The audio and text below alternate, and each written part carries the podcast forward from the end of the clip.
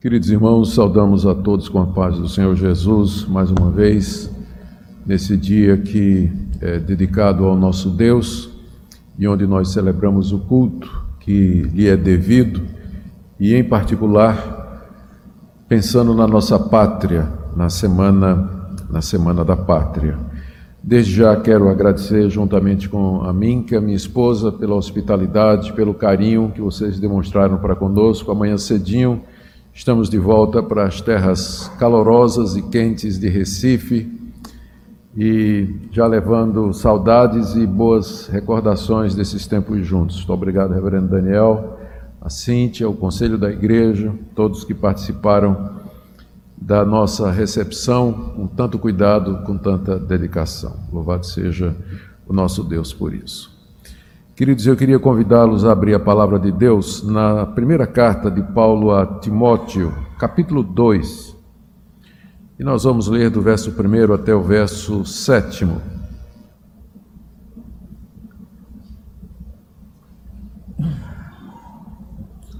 Primeira carta do apóstolo Paulo a Timóteo, capítulo 2, do verso 1 até o verso 7.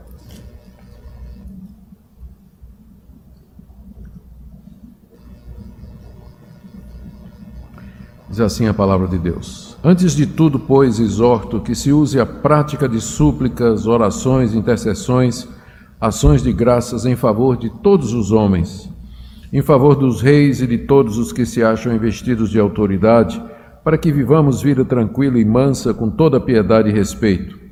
Isso é bom e aceitável diante de Deus, nosso Salvador, o qual deseja que todos os homens sejam salvos e cheguem ao pleno conhecimento da verdade.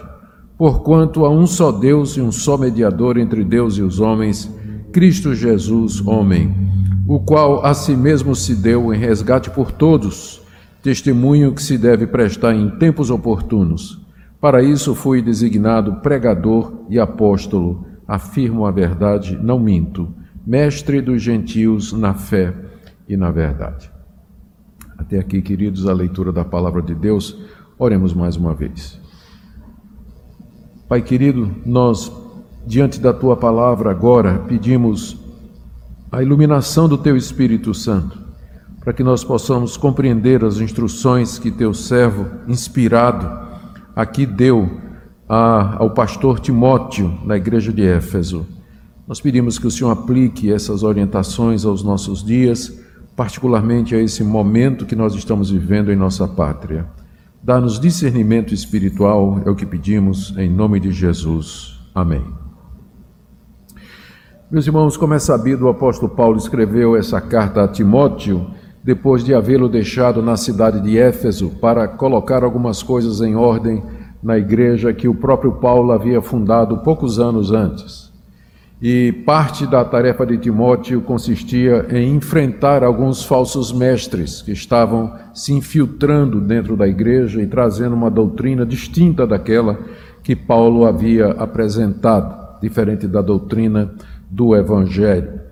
Depois de instruir e encorajar Timóteo a combater os falsos mestres no início da carta, Paulo aqui passa algumas orientações quanto ao culto da igreja.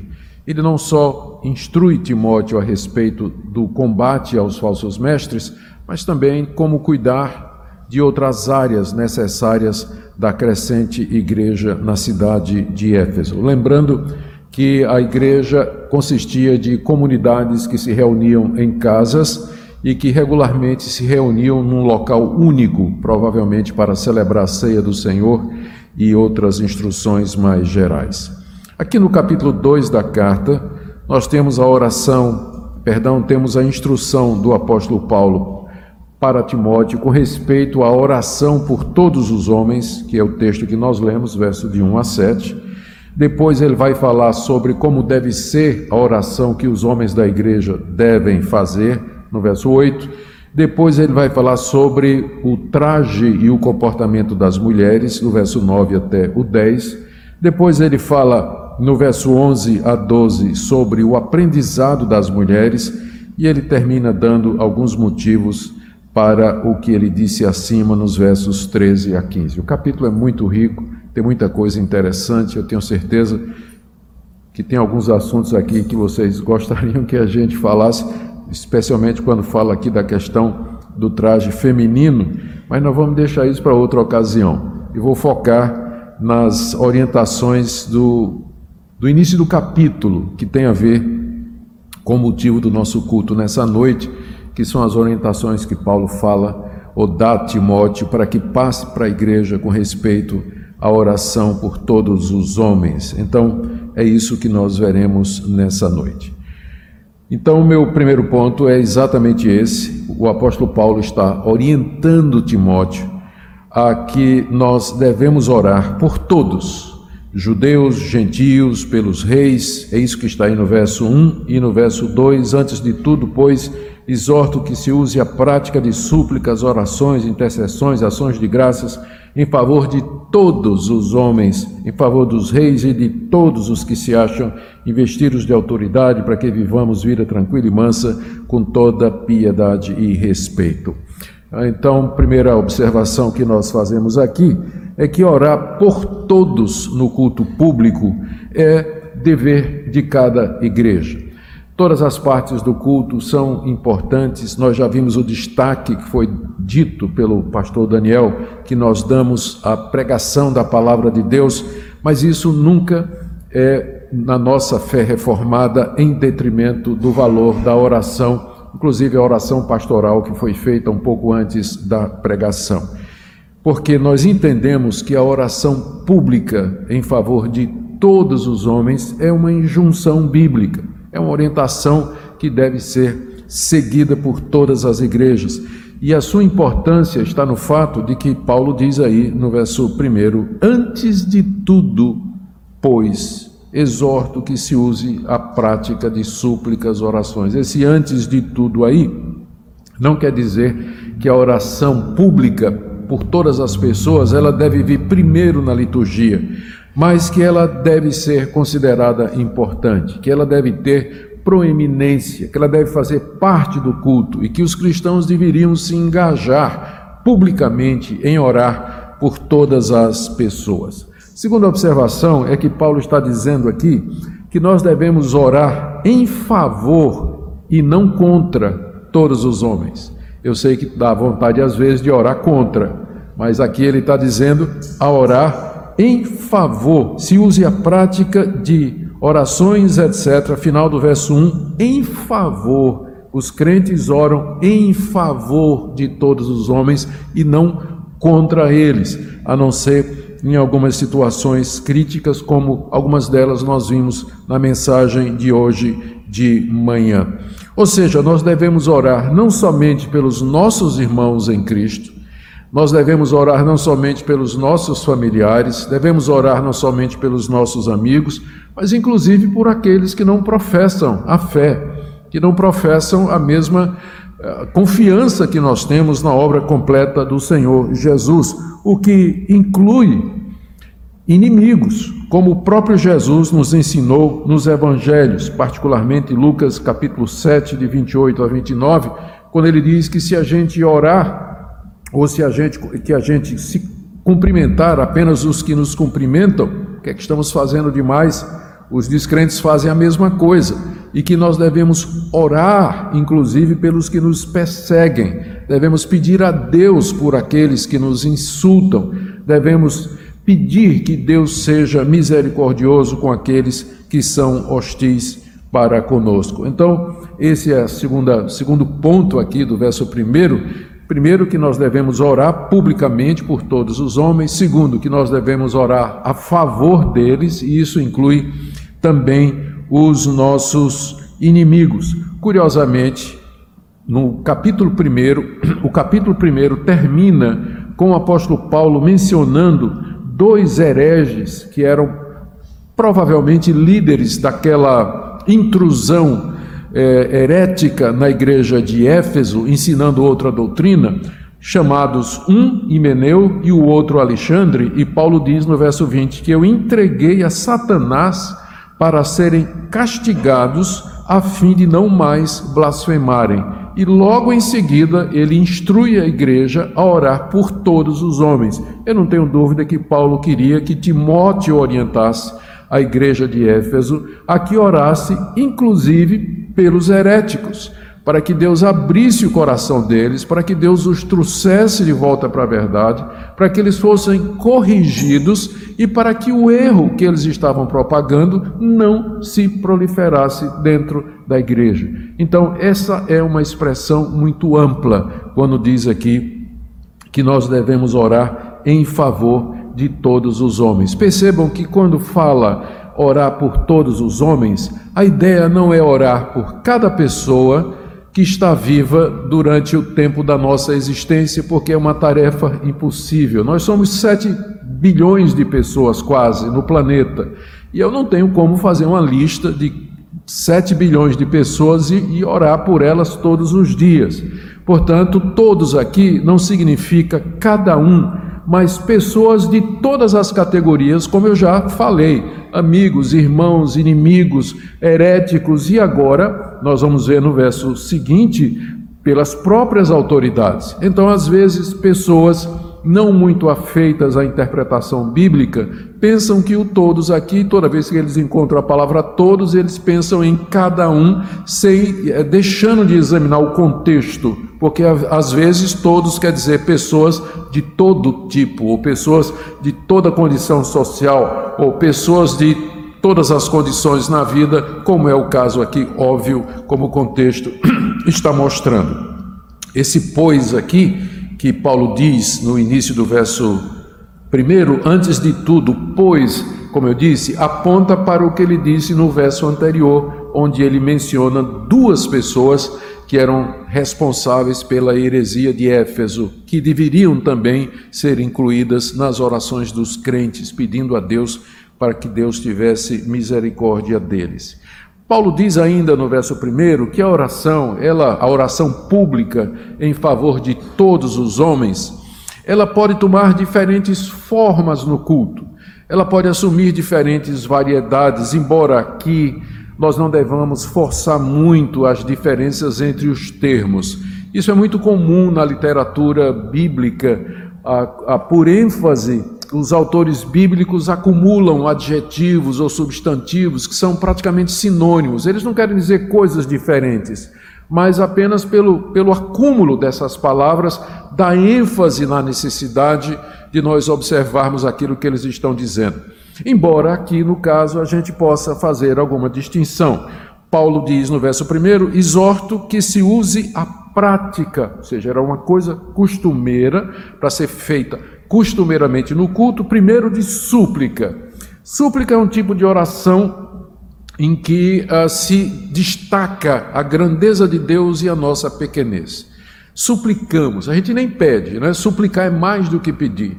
Uh, o, que, o súplice, ele assume uma posição de humildade uh, no pó da terra, ele sabe que não tem merecimento nenhum, ele suplica ele suplica com todas as veras do seu coração, com todo o sentimento da sua alma. E é, é, provavelmente Paulo tem em mente aqui, quando ele diz que no culto público nós devemos suplicar por todas as pessoas, aquelas já mencionadas, é pela conversão delas, já falei de Meneu de Alexandre, suplicar a Deus por prosperidade, suplicar a Deus por saúde, suplicar a Deus por sabedoria, resolução de problemas, enfim, pela ajuda divina para todos aqueles males que fazem parte da nossa vida cotidiana. Depois vem uma palavra que é a palavra na língua grega mais comum para se referir à oração, se refere a pedir em geral. Exorto que se use a prática de súplicas, orações. São pedidos gerais que os cristãos devem fazer pelos irmãos em Cristo, pelos familiares, pelos descrentes, pelas pessoas que estão em posição de autoridade. Ele depois menciona intercessões, enquanto que as duas primeiras são podem incluir pedidos para nós, a intercessão está mais relacionada com outras pessoas e as necessidades de outras pessoas, interceder em favor de alguém. E aqui é para que Deus se mostre gracioso para com os inimigos, para que Deus se mostre bondoso e compassivo para com os que sofrem, para com aqueles que já haviam sido presos por conta do Evangelho, pelas famílias dos mártires, pelos pobres, pelos necessitados, intercessões que deveriam ser levantadas pelos descrentes, tanto judeus como gregos, enfim, por toda a categoria de homem, como o apóstolo Paulo diz aqui. E ele fecha essa descrição das, das formas diferentes de oração, se referindo a ações de graças. Faz parte da oração pública no culto em favor de todos os homens, além de suplicarmos, orarmos e intercedermos por eles, que nós ofereçamos a Deus ações de graças. Gratidão pela vida das pessoas, gratidão pela vida de governantes, pessoas que fazem o bem, a juízes que são justos,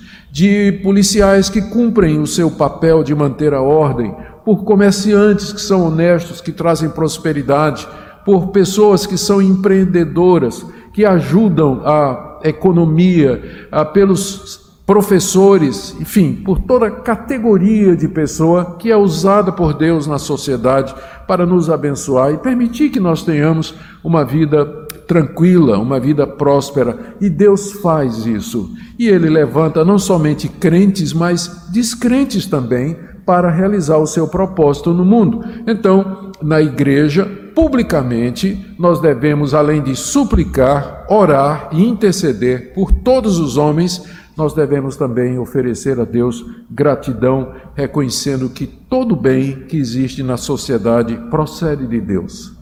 É dele que vem toda boa dádiva, nos diz Tiago, na carta que escreve aos cristãos do primeiro século. Agora deixe-me partir para mais um ponto aqui. No verso 2, Timóteo é orientado pelo apóstolo Paulo a fazer orações por uma classe especial de pessoas que são os governantes. Depois de dizer no verso 1 que a oração pública deveria ter preeminência, que ela deveria constar de súplicas, ações, intercessões e ações de graças em favor de todos os homens, então Timóteo é orientado aqui a orar particularmente por aqueles que estão em autoridade, em favor dos reis e de todos os que se acham investidos de autoridade. Eh, devemos orar por todos os homens, mas em particular o apóstolo Paulo diz: nós devemos orar por aqueles que estão investidos de autoridade. E eu mencionei nessa manhã que essa oração na mente dos cristãos, ela podia soar um pouco estranha, especialmente para os novos convertidos e particularmente se ele era judeu. O Império Romano, que dominava o mundo na época em que Paulo escreveu essa carta, ele tinha uma hierarquia e uma ordem é, muito complexa e muito bem definida. A referência aqui ao rei é provavelmente uma referência a César, Nero César, que era o imperador na época, e é o mesmo que mais tarde vai ordenar a execução do apóstolo Paulo na Via Ápia, depois da sua segunda prisão. Ali em Roma havia, além de César, o Senado, conhecido pelas suas intrigas, conhecida pelas suas falcatruas. Havia senadores que eram conhecidos pela integridade, mas outros pela imoralidade. Havia as províncias debaixo da ordem de governadores, pelo menos cinco das províncias foram regiões alcançadas pelas três viagens missionárias do apóstolo Paulo. Nas cidades e regiões tinha procônsules, tinha procuradores, havia prefeitos, havia magistrados, juízes. Dentro do campo militar tinha os centuriões e decuriões que cuidavam de grupos de dez soldados. Enfim, era toda uma vasta rede hierárquica montada com sabedoria pelo Império Romano que dominou o mundo por mais de quatro séculos. Uh, já mencionei que os cristãos e os judeus poderiam ter dificuldade em obedecer essa oração, aliás, essa orientação do apóstolo Paulo, por conta do, do que era o Império Romano e o que o Império Romano representava para eles. Muitos cristãos teriam muita dificuldade em orar por César. César se chamava de Kyrios, Senhor, Filho dos deuses, um título que os cristãos davam somente para o Senhor Jesus Cristo. O sistema era bruto, era corrupto e era cruel. A taxação de impostos era muito pesada. A máquina militar era inexorável e violenta e já se fazia sentir a hostilidade contra os cristãos, embora a essa altura a perseguição contra os cristãos vinha somente dos judeus e dos gentios em geral. O Império Romano ainda não tinha percebido que o cristianismo era diferente do judaísmo, era diferente. Quando eles vão começar a perceber isso, então já é um pouco tarde demais, o cristianismo já havia se infiltrado em lugares estratégicos das províncias romanas. Muito bem, Paulo e os demais escritores do Novo Testamento consistentemente ensinam os cristãos a serem bons cidadãos, a serem submissos a autoridades e orar por elas.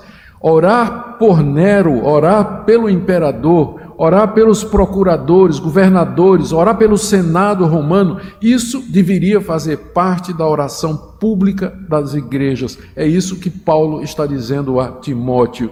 Eu exorto Timóteo que você instrua a igreja a fazer orações por todos os homens, súplicas, intercessões e ações de graças, particularmente por aqueles pelo rei e por aqueles que estão em autoridade.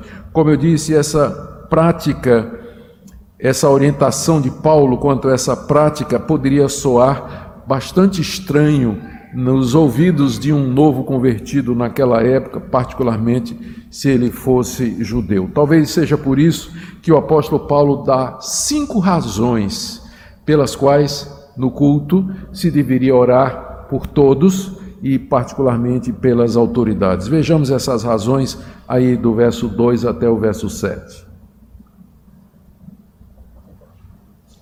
Primeiro, nós devíamos orar publicamente pelas autoridades para que a igreja possa gozar de paz e prosperidade. Verso 2: Em favor dos reis e de todos os que se acham investidos de autoridade, para que vivamos vida tranquila e mansa, com toda piedade e respeito. É claro que o apóstolo Paulo não está pensando somente nos cristãos, ele está pensando na sociedade em geral, mas particularmente, até porque ele usa a palavra piedade aqui, que é própria de quem é religioso e não de quem não é, é, é ele tem em mente a igreja em primeiro lugar embora não exclua a sociedade como um todo. Devemos orar pela autoridade para que nós vivamos uma vida tranquila e mansa. O que quer dizer uma vida tranquila e mansa? Por que, que a gente tem que orar pelas autoridades? Para que a gente viva uma vida sem conflitos, para que nós tenhamos a oportunidade de viver nesse mundo sem perseguições. Às vezes as pessoas falam de perseguições com certo perseguição aos cristãos, com certo ar de romantismo, não é, de heroísmo. Perseguições são terríveis. Elas destroem pessoas e não são todos os cristãos que ficam firmes em perseguições. Durante o século I, muitos foram lançados na arena e foram mortos porque não negaram a fé, mas muitos outros negaram sim. Eles recantaram eles abjuraram o nome de Cristo para não serem mortos, para não perder a família, para não perder os bens. Então, o cristianismo não sai ganhando com perseguição. É verdade que Tertuliano disse uma frase famosa: que o sangue dos mártires é a sementeira da igreja, que quanto mais mártires morrem, outros cristãos podem surgir. Mas isso não é sempre. A perseguição sistemática tem anulado a presença cristã em alguns países. Alguns países, a presença cristã, igrejas fechadas, pastores presos ou mortos, cristãos deportados e a presença cristã em determinados países simplesmente chega perto de zero quando a perseguição é bem feita e ela é consistente. Ela é consistente. Então, às vezes as pessoas dizem assim: ah, eu vou orar para que no Brasil tenha uma perseguição, para que a igreja tenha um avivamento. Não faça isso, pelo amor de Deus. Não faça isso. Nunca peça perseguição. Ao contrário, você vê o apóstolo Paulo aqui está pedindo o contrário. Ele está dizendo que a gente deve orar para que a gente tenha uma vida tranquila e mansa, uma vida em paz. É isso que nós queremos: paz para poder cuidar dos nossos filhos, cuidar da nossa família, cuidar dos nossos negócios, fazer o bem, praticar o evangelho, exercer a nossa religião com liberdade. É por isso que a gente tem que orar para que a gente tenha uma vida tranquila e mansa, sem guerras, sem hostilidades e sem martírio. Segunda coisa não é que a gente deve pedir aqui, o que, que ele pede aqui dentro desse primeiro item, para que a igreja goze de paz e prosperidade, é que nós possamos viver com toda piedade e respeito. Isso é, pregando a palavra, se expandindo, a igreja se expandindo e sendo respeitada por todos os homens. Quando ele fala aqui piedade e respeito, piedade tem a ver com a prática da religião e respeito tem a ver com aquilo que o mundo vê em nós. Então, a igreja se expandindo e sendo respeitada pelo mundo. Então, a gente deve orar por isso. O que, que autoridade tem a ver com isso? Por que, que eu tenho que orar por isso? Porque a autoridade ela pode proteger o cidadão, ela pode evitar que sejamos presos e discriminados por conta da nossa fé ela pode impedir atos de vandalismo e fechamento de igreja, ela pode passar leis justas que protejam as liberdades civis fundamentais, inclusive liberdade de crença, de expressão e de religião.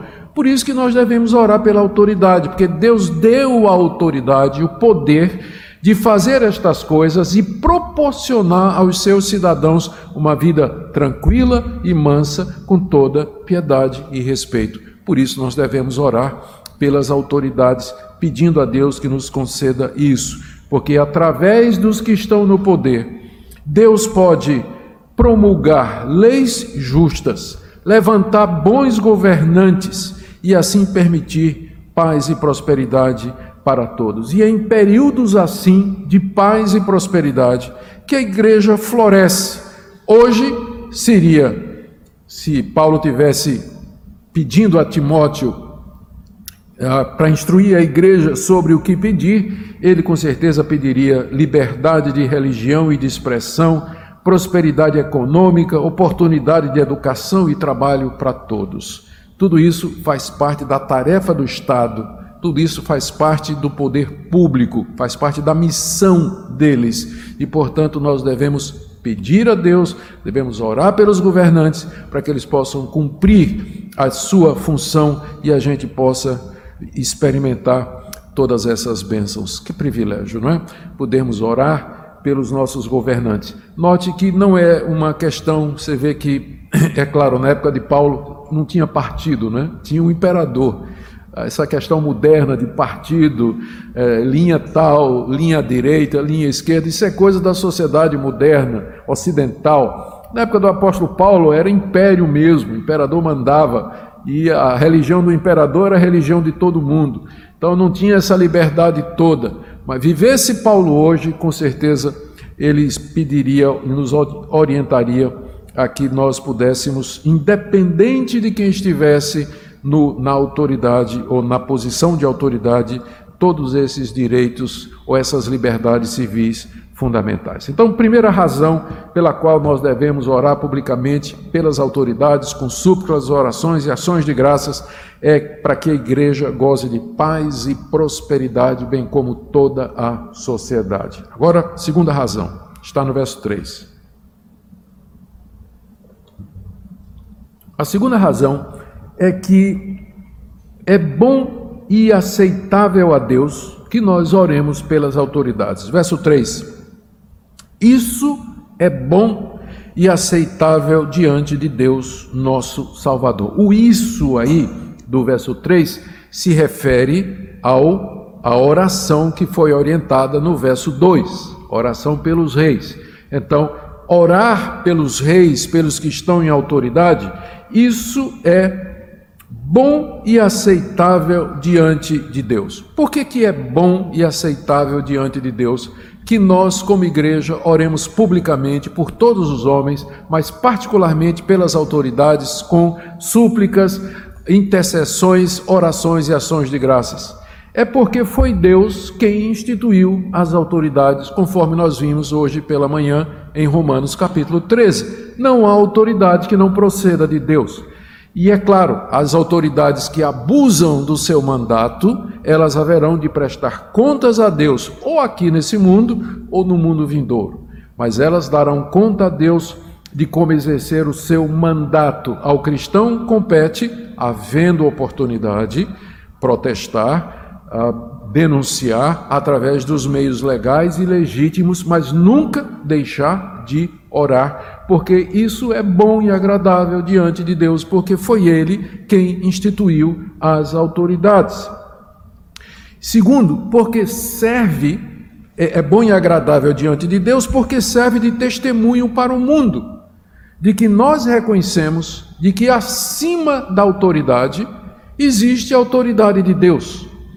Os descrentes, os nossos amigos descrentes, eles não oram pelas autoridades porque eles não conseguem perceber o domínio de Deus e a autoridade do nosso Cristo sobre todas as nações. É Deus que levanta governantes, é Deus quem depõe governantes, é Deus quem derruba governos. Deus tem o controle de todas as coisas. Portanto, quando nós publicamente publicamente oramos pelas autoridades, nós estamos reconhecendo que existe uma autoridade maior, que é o nosso Deus, e portanto isso é agradável a Ele.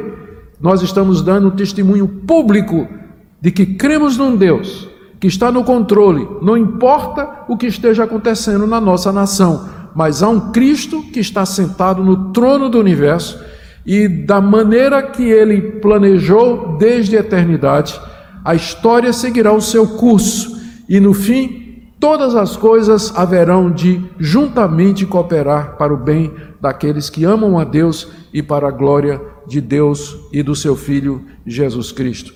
É bom e agradável diante de Deus que nós oremos pelos governantes. Mais uma razão, porque através das orações Deus governa os governantes. Aqui eu sei, eu teria que entrar numa discussão muito muito agradável de soberania de Deus e responsabilidade humana, né, que a gente sempre gosta de brigar a respeito disso. Né? Apesar de que eu não vejo problema nenhum. Uma vez perguntaram a Carlos Spurgeon como é que se reconcilia a soberania de Deus com a responsabilidade humana. A resposta de Spurgeon foi: Eu não reconcilio amigos. Porque na verdade não são inimigos. Uma coisa não contradiz a outra. Deus governa o mundo, Ele está sentado no trono do universo, mas Ele determinou que Ele governaria o mundo através das orações do seu povo. Senão, por que é que Ele está mandando que a gente ore pelas autoridades aqui? A Bíblia diz que Ele tem o coração do rei na sua mão e que Ele inclina para onde quer, mas faz parte do plano de Deus que as nossas orações são usadas por Ele para a realização dos seus propósitos.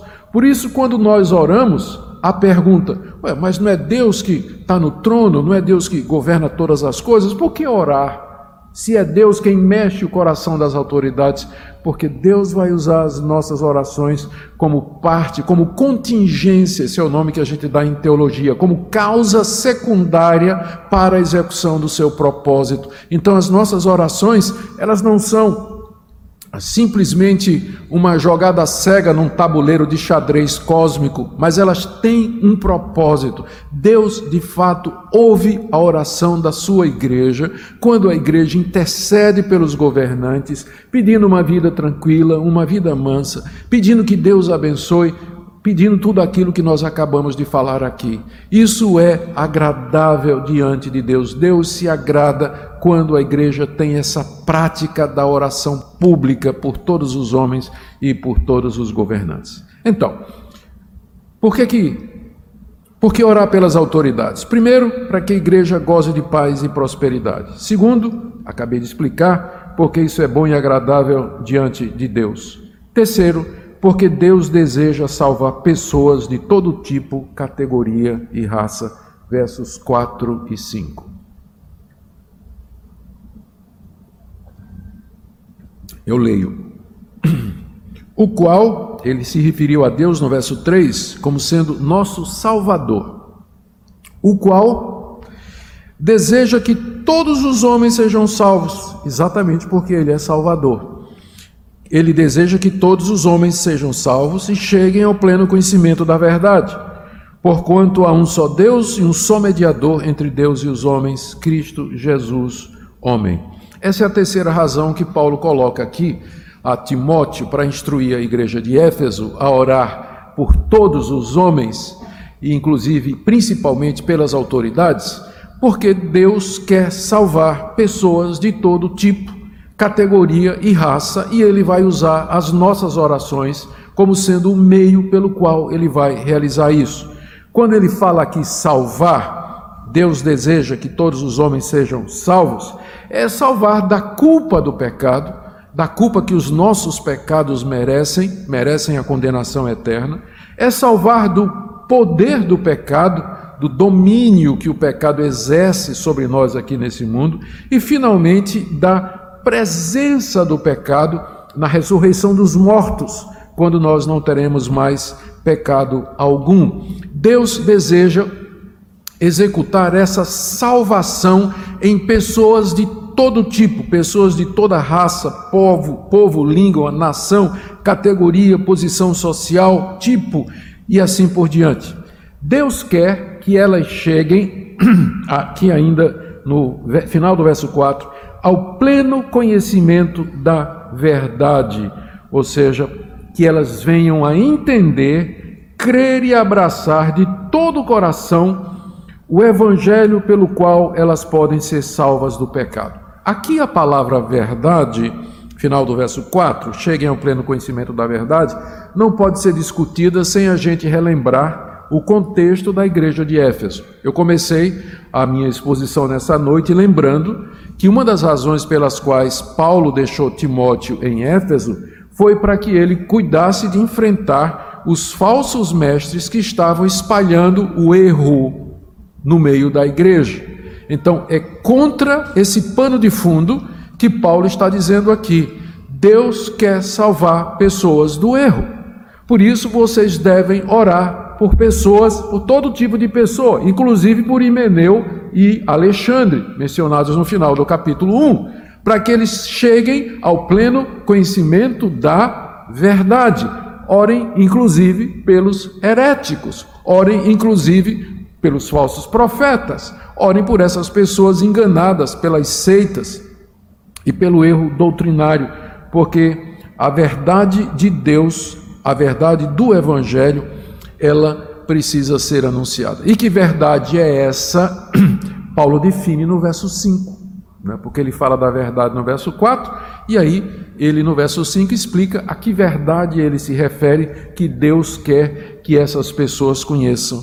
Porque há um só Deus e um só mediador entre Deus e os homens, Cristo Jesus, homem. É essa a verdade que salva e é essa a verdade que Deus quer que todas as pessoas saibam. Quando falo aqui todas as pessoas, vocês já entenderam o contexto. Pessoas como os reis, como os Himeneu e Fileto, como os judeus, como os gentios, ricos e pobres, pessoas de todas as categorias, não é? Pessoas de todos de todos os tipos. Aqui está definido que verdade é essa? E que pode ser descompactada com os seguintes pontos. Primeiro, que só existe um Deus. Os demais, como os deuses de Éfeso, vocês lembram que Éfeso era o centro de adoração da deusa Diana. É? Paulo está escrevendo para uma igreja que foi implantada naquele centro de adoração da deusa Diana. Então, era importante lembrar isso: há um só Deus, e não é Diana, não. E não são esses outros deuses greco-romanos que eram todos ali adorados na cultura helênica da época do apóstolo Paulo. A Diana dos Efésios não é rainha dos céus e nem a deusa do submundo, ela é uma criação da imaginação humana pecaminosa. Só existe um Deus, verso 5. Segundo, só existe um mediador entre esse Deus e os homens nomeadamente Cristo Jesus, homem.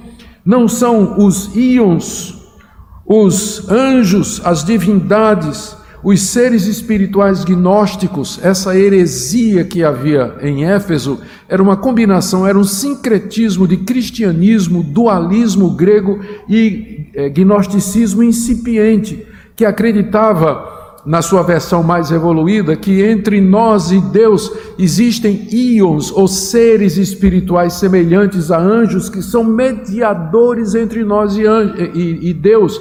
E para que você possa se libertar da prisão do corpo, para que sua alma se liberte, você precisa vencer esse espaço chamado de pleroma ou plenitude, até que você chegue à presença de Deus através desses degraus que só os iniciados saberiam o resultado. O gnosticismo é mais ou menos uma religião meio assim. Estou né? sendo muito simplista aqui em tentar é, explicar, mas é para que a gente entenda a ênfase de Paulo. Por que, que ele está fazendo essa ênfase de que só há um Deus e só há um mediador? Entre esse Deus e os homens, que é Cristo Jesus homem, porque era exatamente o contrário que estava sendo dito pelos heréticos da igreja de Éfeso, que eram gnósticos misturados com alguma forma de cristianismo, como Himeneu e Alexandre eu já mencionei. Então, há um só Deus e um só mediador que é Jesus Cristo. E note que ele enfatiza aqui homem. Por que Paulo faz isso? Ele sabe que Jesus Cristo é verdadeiro Deus e verdadeiro homem. É porque os gnósticos negavam que Jesus tinha um corpo humano real. Eles eram chamados também de docetistas, do verbo grego dokel, que significa parecer. Eles diziam que Jesus parecia que tinha um corpo mas porque eles acreditavam que o espírito era superior à matéria, eles não poderiam acreditar que Deus tivesse tomado a forma humana, assumido um corpo humano verdadeiro. Por isso eles negavam que Jesus tinha um corpo, era um holograma. Se você empurrasse a mão em Cristo, atravessaria o corpo de Cristo. Era uma figura, era uma imagem, não era um corpo real. Não era um corpo real. Por isso a ênfase de Paulo aqui: existe um mediador, está contra os íons e contra os anjos, entre Deus e os homens, Cristo Jesus, homem, na sua condição humana, em que ele morreu na cruz e ressuscitou para nossa redenção. Ele é o único mediador, é Deus verdadeiro, nele habita plenamente toda a divindade, como Paulo vai dizer aos Colossenses algum tempo depois dessa carta. Então, Deus deseja salvar pessoas de todo tipo, categoria e raça pelo conhecimento dessa verdade. Inclusive, Ele quer salvar aqueles hereges que haviam distorcido a verdade do Evangelho. Orar por pessoas de todas as categorias, especialmente os governantes, é aceitável diante de Deus,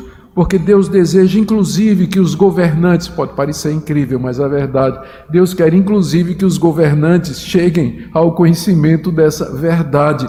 Deus tem eleitos entre os políticos, entre os presidentes, entre os senadores, entre os deputados, entre os procuradores, entre juízes uh, de, de, de todas as cortes e de todas as instâncias. Deus tem gente em de toda categoria, em toda posição. Por isso que nós devemos orar por todos. Devemos, porque Deus quer salvar a gente de toda categoria, chamado e vocação desse mundo. Mais uma vez você percebe que todos aqui não pode significar cada pessoa, né? não, não vai fazer sentido, porque se Deus quisesse salvar cada pessoa que existe no mundo, quem o impediria? Quem impediria Deus de salvar cada pessoa desse mundo se ele quisesse fazer isso? Portanto, todos aqui têm que ser entendido no contexto que eu estou explicando aqui para os irmãos, ou no sentido de pessoas que estão em autoridade, judeus e gentios, que Paulo vai falar em seguida, né? É a próxima razão e assim por diante. É nesse sentido que a palavra todo é melhor entendido. Que Paulo está fazendo aqui é encorajar os cristãos a orarem pelas autoridades, lembrando que Deus tem os seus eleitos mesmo entre eles. Curiosamente, algum tempo depois de ter escrito a 1 Timóteo, o próprio Paulo, quando esteve preso, ele conduziu a Cristo alguns da casa de César Filipenses capítulo 4, verso 22, terminando a carta escrita aos crentes da igreja de Filipos, ele diz assim: Os irmãos da casa de César te saúdam. Quem eram esses da casa de César? É uma referência à guarda pretoriana. Eram os guardas da segurança pessoal de César e que também se encarregavam dos presos políticos e geralmente eram da família, aparentados de César. Pois bem, na prisão, Paulo ganhou vários da nobreza, vários da linhagem real para Cristo. Os da casa de César te saúdam. Por quê? Porque Deus tem gente, mesmo entre os governantes, mesmo entre aqueles que às vezes a gente olha assim e diz: não é possível, não é possível, mas tem. Né? A graça, se Ele teve misericórdia de você, quanto mais dos outros, não é? Se Ele teve de você, quanto mais dos outros. Esse é o nosso Deus. Por isso é dever da igreja orar publicamente por todos, por todos, inclusive pelos inimigos e também pelos governantes, porque Deus tem gente tem eleito, tem gente que é dele no meio de todas estas pessoas, e no tempo de Deus, Deus haverá de chamá-los. Agora, deixe-me ir para a quarta razão pela qual o apóstolo Paulo está orientando a igreja a orar pelas autoridades, está aí no verso 6. Ele terminou o verso 5 dizendo que há um só mediador entre Deus e os homens, Cristo Jesus, homem. E no verso 6 ele diz: O qual a si mesmo se deu em resgate por todos, testemunho que se deve prestar em tempos oportunos. Aqui está a quarta razão pela qual a igreja deve publicamente orar por todos, pessoas de todos os tipos. É porque o próprio Cristo se deu por gente assim. Cristo se deu por pecadores que estão, como eu disse, em todo lugar estão entre judeus, estão entre os gentios, estão entre ricos, pobres, letrados e letrados, diferentes raças, diferentes condutas na vida, posição social. Cristo se deu por todos. Mais uma vez, é evidente que Cristo não pode ser, ter se dado em resgate por todos, todos aqui significando cada membro da raça humana, porque isso significaria que todos seriam salvos. Porque se Cristo se deu para salvar todos, todos serão salvos. Se ele pagou na cruz, se ele redimiu na cruz os sete bilhões de pessoas que existem hoje, sete bilhões de pessoas serão salvas. Sete bilhões de pessoas serão salvas. Portanto, mais uma vez, a palavra todos aparece quatro vezes aqui na passagem. E em todas elas é qualificada pelo contexto como eu tenho demonstrado aqui. É a melhor maneira de você entender essa passagem para você não cair no universalismo, que é a consequência lógica desse tipo de pensamento. Universalismo é a doutrina que diz que no fim todos vão ser salvos porque Cristo morreu por todos. Cristo deu sua vida por todos, pagou o pecado de todos, então todos vão ser salvos, porque Deus não seria injusto de pagar o mesmo pecado duas vezes. Imagina, Cristo morreu por mim, e eu digo, eu não, quero, né? Não, mas Cristo morreu por você, meu filho. Eu não quero Deus. Mas ele morreu, ele derramou seu sangue, pagou todos os seus pecados na cruz, é de graça, mas eu não quero. E aí Deus vai me mandar no inferno, e lá no inferno eu vou pagar o mesmo pecado que Cristo já pagou por mim. Então não, não, não cabe, nós, nós temos que entender de outra forma isso aqui para não cair na consequência, última consequência desse pensamento que é o universalismo. Pessoas que serão salvas, mesmo que nunca creram, nunca se arrependeram, nunca foram chamadas pelo Evangelho e, e, coisa nenhuma. E tem gente que acredita nisso, não é? Tem gente que acredita. Mas é só ler o texto em contexto que fica mais claro. Mas meu ponto são as autoridades, então vamos voltar aqui. Cristo se deu por todos, se deu como sacrifício pelo pecado, voluntariamente, essa expressão aponta para isso, que ele voluntariamente se entregou para sofrer no lugar de pecadores pela vontade do Pai. Paulo aqui está lembrando a Timóteo que Cristo se deu não somente pelos judeus, como muitos judeus queriam, mas pelos gentios também, pessoas de todo tipo. Por isso, os efésios deveriam orar com confiança, Cristo deu sua vida por muitos que ainda estão fora da igreja. Às vezes as, as pessoas perguntam, né? Mas evangelizar para quê? Né? Deus não já tem o seu povo? Não, já, não depende somente de Deus, vou evangelizar por quê? Exatamente porque eu não sei quem são. Nenhum eleito tem na testa escrito eleito. Ninguém tem.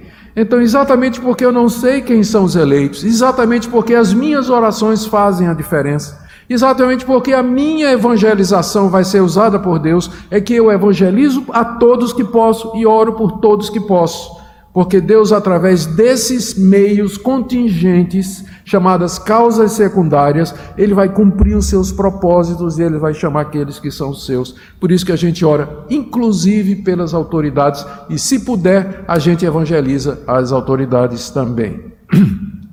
Por isso que a gente deve orar e testemunhar. E a última razão pela qual nós devemos orar pelas autoridades é, Paulo apresenta aqui o seu próprio ministério. Veja o que ele diz no verso 6: O qual Cristo se deu a si mesmo em resgate por todos. Aí ele diz: testemunho que se deve prestar em tempos oportunos ou seja, que Cristo deu sua vida por pecadores. Então, em tempos oportunos, porque nem sempre dá, a gente sabe disso, né? Nem sempre dá, mas há tempos oportunos, Deus abre oportunidades, ocasiões, a gente deve dar testemunho disso do grande amor de Deus, do poder do Evangelho, e chamar as pessoas a se arrepender e vir a Jesus para a redenção, inclusive os governantes, se tivermos oportunidade, falar com juízes, governadores, prefeitos, presidente da República, senadores, e falar isso mesmo. Eles são pecadores iguais a vocês e a mim, eles precisam do mesmo Cristo e da mesma redenção. É um testemunho que se deve prestar em tempos oportunos. Aí Paulo diz no verso 7: para isso eu fui designado. Foi para isso que Deus o levantou, para que ele desse testemunho, inclusive aos reis. E é por isso que ele vai a Roma, e é por isso que ele vai dar testemunho diante de Nero. Nero ouviu o evangelho da boca do apóstolo Paulo, ainda que em cadeias. Mas essa foi a razão pela qual Deus o envia à casa de César para anunciar o evangelho ali. Para isso eu fui designado pregador e apóstolo. Afirma a verdade, não minto, porque tinha gente que questionava a apostolicidade dele. Eu sou mestre dos gentios na fé e na verdade. Não é interessante que aqui ele menciona os gentios? Exatamente porque esse é o tipo de testemunho que tem que ser pregado a todas as pessoas, aos judeus primeiro e aos gentios também. Gentil é, gentios são todos aqueles que não são judeus, nós brasileiros somos gentios. E Paulo foi levantado para dar testemunho da graça de Deus aos povos que não eram da descendência de Abraão. Então é por isso que ele diz: orem por todos, porque Deus me levantou para dar testemunho do Evangelho aos gentios, aos povos distantes, às nações. Por isso, orem por todos os homens, porque Cristo se deu por pessoas de todos os tipos, porque isso é agradável a Deus que quer salvar pessoas de todas as chama chamadas e vocações na vida. E dentro disso tudo, estamos no nosso ponto, especialmente as autoridades. Eu quero terminar com algumas aplicações práticas aqui, na expectativa de que essa posição, essa exposição tenha feito duas coisas. Primeiro, ajudado a elucidar esse texto que é muito mal compreendido, especialmente pela aparição quatro vezes da palavra todos, e segundo, despertar você para ver a importância da sua oração, do seu testemunho particularmente diante das autoridades do nosso país. A minha primeira aplicação tem a ver com o lugar das orações no culto público. Não menospreze a oração no culto público, é ordenança divina. A oração pública faz parte de, do ele, dos elementos do culto. Quando estiver sendo feita a oração pública pelas autoridades e pelas pessoas, se engaje nisso de todo o seu coração, esquece as outras coisas, ora com aquela pessoa, porque isso é agradável diante de Deus, diz o apóstolo Paulo. Agrada a Deus quando a sua igreja intercede pelas autoridades, porque isso é um testemunho do próprio poder de Deus. Segundo, tenhamos esperança, irmãos, no poder do Evangelho. No poder do Evangelho. Às vezes a gente pensa que pessoas são inconversíveis, né? não sei se existe essa palavra, é, é, são, são impossíveis de serem convertidas, mas isso não é verdade. Ah, no tempo que eu servia a Deus lá na chancelaria da Universidade Mackenzie, eu promovi o primeiro encontro de fé e ciência e resolvi chamar um professor muito conhecido, o professor Roy Cass. Ele escreveu um livro sobre tecnologia e teologia. Primeiro livro, nunca tinha lido sobre isso, não é o que teologia tem a ver com tecnologia. E muitos jovens deveriam ver, muito interessante. E quando ele veio, né, um senhor muito simpático, ele era holandês, holandês. Ah, inclusive nós traduzimos lá na, no Mackenzie o livro dele para o português, eu creio que está esgotado já. Ah, mas você pode encontrar aí é, PDF não pirata na, na internet, né? então você pode ver. Não pirata, com ênfase nisso aí. E o professor Roy Cass, quando ele se apresentou lá no primeiro dia, ele, para minha surpresa, disse: Eu sou senador da Holanda, faço parte do Senado da Holanda. Eu olhei assim, mas um senador holandês estava lá, simples, homem de Deus, homem crente, ah, versado não só em teologia, não só na ciência, que é a área dele, tecnologia, mas versado em teologia. Você nunca diria, olhando, primeiro porque a Holanda é um país muito secularizado, muito secularizado. Uh, embora o, o, o, holandês ainda tenha muita, muita piedade, né, muita, muito sentimento religioso, mas é um país extremamente secularizado. E segundo, porque o nível dele, não é? é era uma pessoa que tinha feito doutorado em tudo quanto é de universidade aí, era senador, senador, decidiu os destinos da Holanda e veio com simplicidade falar do Evangelho de Cristo. O queixo veio aqui, diz: Deus é verdade, o Senhor tem eleito em todo lugar mesmo. Né? E aquilo encoraja a gente a orar. O seu professor lá na universidade, aquele ateu, não é aquele que vai por uma determinada linha, não desespere dele, não ore contra ele, não. Não ore contra ele, não. Se ora a favor dele, para que Deus abra os olhos, para que Deus mostre. E nós devemos crer nisso, porque está claro, Deus opera tudo aquilo que ele manda. Se Deus está mandando a gente orar pelas autoridades, pelos que estão em autoridade, é porque Ele pode fazer com que isso aconteça. Então, essa passagem ela nos traz muito ânimo também. Terceira coisa, além de orar, testemunhar e esperar, lembre exatamente disso. Nunca despreze ninguém, nem desista de alguém, porque nosso Deus reina sobre tudo e todos, Ele governa ele está sentado no trono do universo, tudo lhe obedece e tudo ele faz para a sua glória e para o bem do seu povo. Amém? Deus abençoe a vida de vocês, faça de vocês uma igreja intercessora pelas autoridades do nosso país, uma igreja que testifica, que testemunha, cujos membros creem de fato no poder da oração e no poder do Evangelho. Amém? Deus os abençoe.